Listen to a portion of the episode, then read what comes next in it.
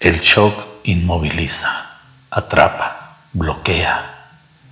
La imagen que se proyecta a través del nervio óptico se acumula en el cerebro creando realidades nebulosas. Saltan a la vista como flashes, taladrando a la cabeza.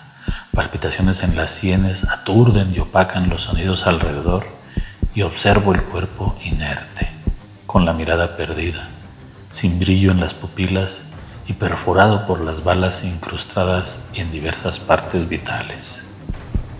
Sangre, mucha sangre corre por el piso y en mis manos un arma aún humeante, caliente, pesada pero por la debilidad y los temblores incontenibles que causa la sorpresa de saberse culpable de ese espantoso cuadro.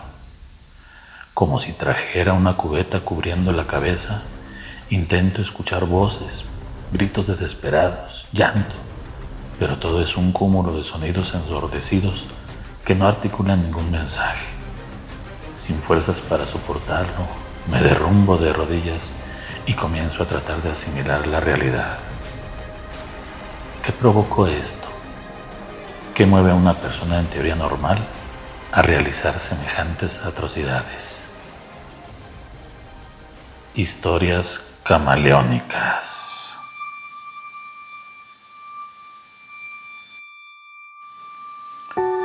La siguiente historia está basada en hechos reales. Se han cambiado los nombres de los protagonistas para cuidar su privacidad.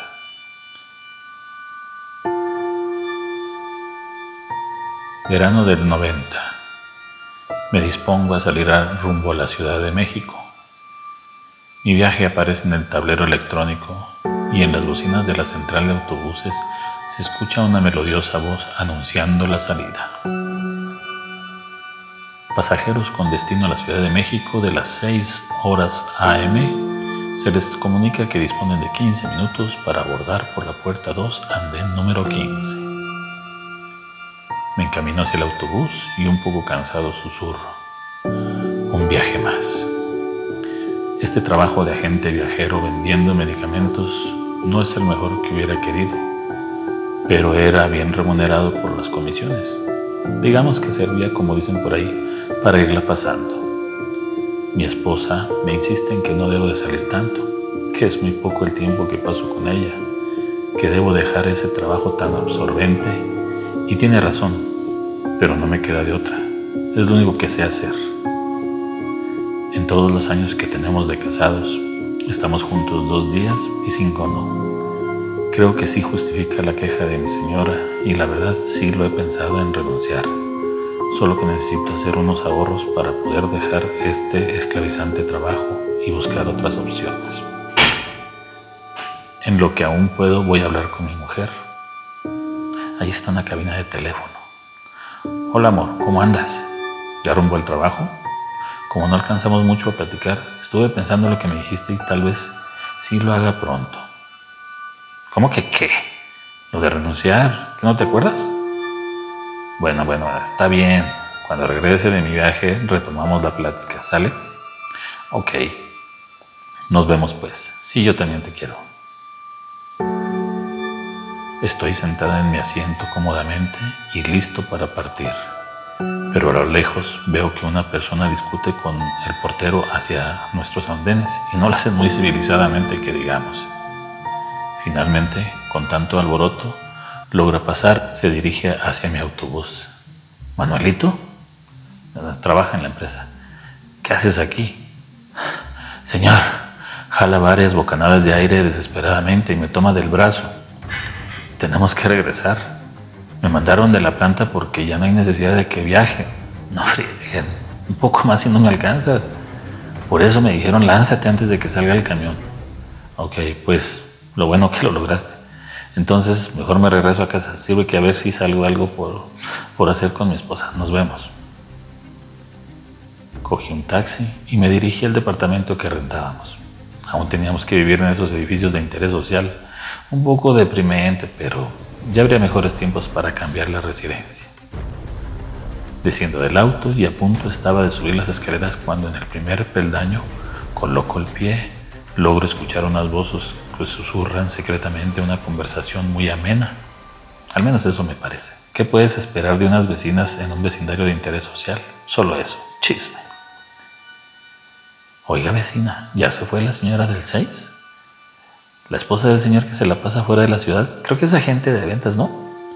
Esa mera. Ya ve que apenas se va él, se larga con ese amigo que llega por ella. No, pero yo creo que no tarda, siempre es así. Pobre marido, ni idea de lo que está pasándole.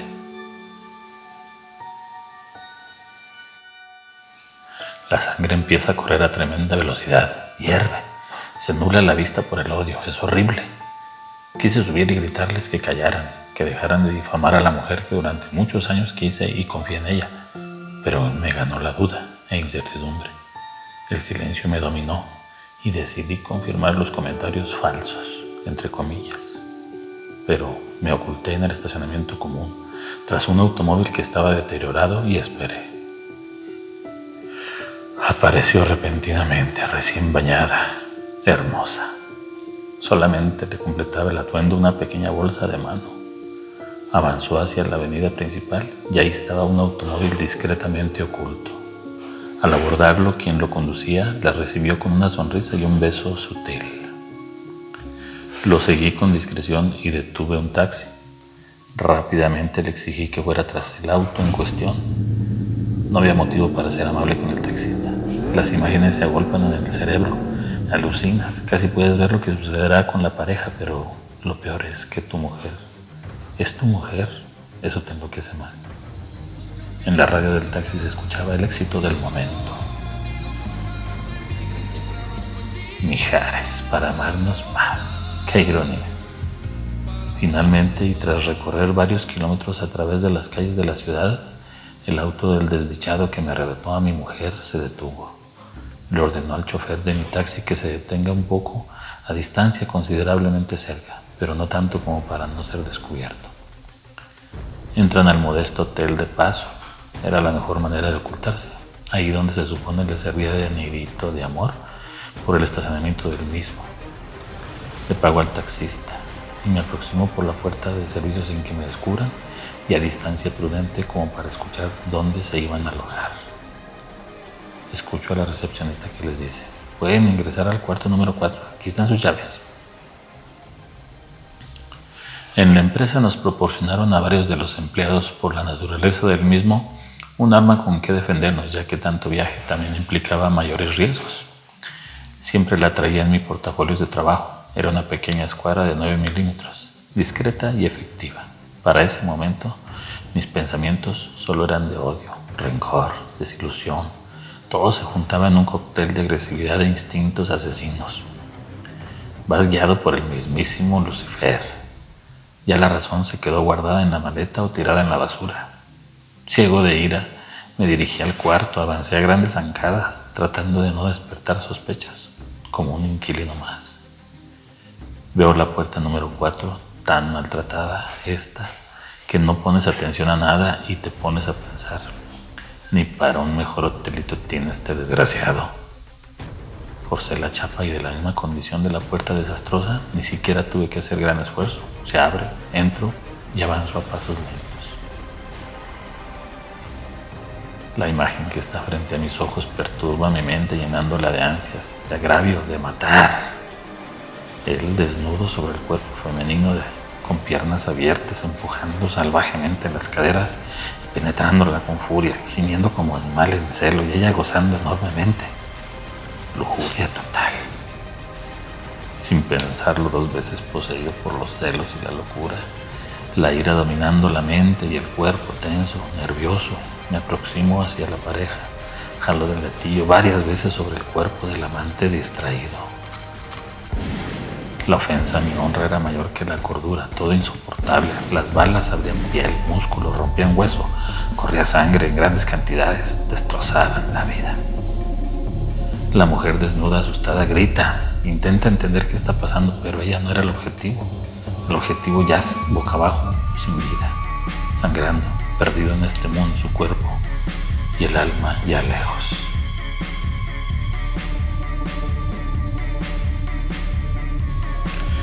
Pasa? ¿Quién eres tú? ¿Qué haces aquí? Demasiadas preguntas que no puedo responder porque estoy aturdido, en shock. Para ese momento, el escándalo aunado a las detonaciones atrajo a los empleados del hotelucho y comienza el caos, gritos, llanto, desesperación. Llamen a la policía, deténganlo, que no escape. Hagan algo por este hombre que está balaseado. ¿Está vivo? Está muerto, está muerto. ¿Por qué hizo esto? Es mi mujer. Ella con la que estaba este hombre eran amantes. Y escucho la voz femenina decir, a usted ni lo conozco. Mató a mi marido. Yo escuché que les dieron el cuarto número 4. Señor, este cuarto es el 9. No, yo buscaba el 4. Ahí se metieron mi mujer y su amante. Entré a matarlo. Está tan desgastado y maltratado el número que parece 4, pero se equivocó. Error terrible.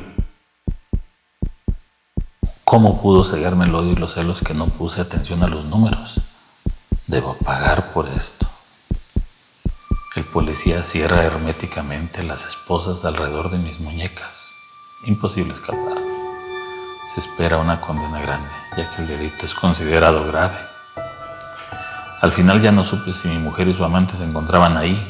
Nadie más salió de otros cuartos. Tal vez ocultaban el mismo pecado. Ahora solo queda ser juzgado por las leyes de la tierra, porque en las divinas no creo que encuentre descanso.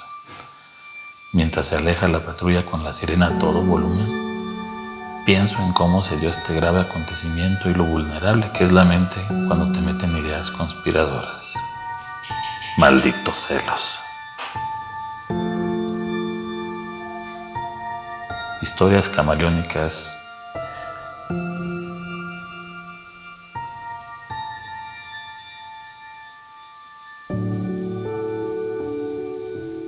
original Santiago Aguilar.